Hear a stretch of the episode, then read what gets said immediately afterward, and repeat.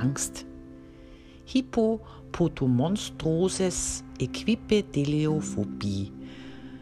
Ja, das ist die Angst vor langen Worten, erzählte mir mein Sohn nebenbei.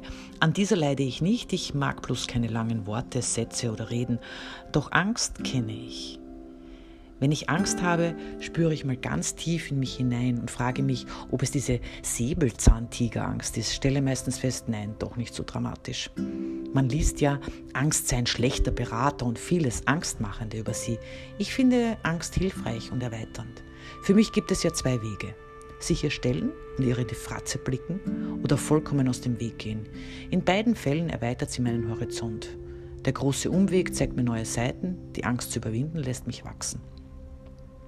Meinen Hund ließ ich wegen seiner Ängste behandeln. Er hatte Angst vor Menschen, die stehen blieben und vor Gegenständen, die in der Landschaft standen. Man konnte ja meinen, dass er sich legen würde, aber nein, er legte sich hin und ich konnte ihn wie ein Paket hinter mir herziehen. Sowas von seltsam. Keinen Schritt machte er mehr und mich? Seine Angst lähmte auch mich. Ich war ja das andere Ende der Leine. Ich hatte zwei Möglichkeiten. Er bewegte sich selber oder ich ließ die Leine los. In beiden Fällen kam Bewegung rein, bloß in unterschiedliche Richtungen. Wir trainierten hart. Es half.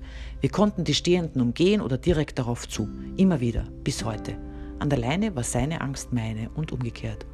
Ohne tragen wir bloß unsere eigenen.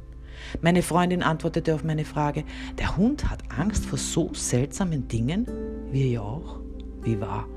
Sind unsere Ängste nicht irgendwie lächerlich wie auch die meines Hundes? Wir gehen mit unseren Ängsten spazieren seltsame, irreale Ängste und es werden immer mehr. Mir kommt vor, wir machen sie uns richtig schön selber und lähmen unseren Nächsten gleich mit. Angstfrei als Albtraum, Angst als Werkzeug. Fast schade, dass ich natürlich erwähnen muss, dass uns eigentlich fast nur mehr andere Menschen Angst machen. Die Wahrscheinlichkeit, von einem Tiger attackiert zu werden, ist eher gering bzw. vermeidbar. Wir haben also Angst vor uns selber, Angst bringt uns vermutlich auch ein wenig weiter, sonst wären wir alle nur Futter gewesen. Ich bin aber nicht ganz überzeugt, ob die Richtung in jedem Fall stimmt. Ich habe eine Liste geschrieben mit meinen Ängsten und danach habe ich mir überlegt, wie ich sie beseitigen kann. Die, nicht die Liste, die Ängste. Und je länger ich die Liste bearbeitet habe und umgeschrieben, Zeilen gestrichen und wieder neu notiert hatte, umso lächerlich kam mir alles vor. Bei mir stehen jetzt zwei Ängste. Vielleicht kommen ja neue dazu. Also angstfrei durch das Leben zu gehen, ich weiß nicht.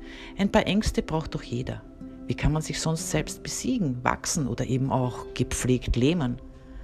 Angst birgt große Macht, wie auch immer man sie benutzt, Starre oder Bewegung, Dunkelheit oder Licht. Ich möchte eigentlich nur eines, über meine Ängste selber entscheiden.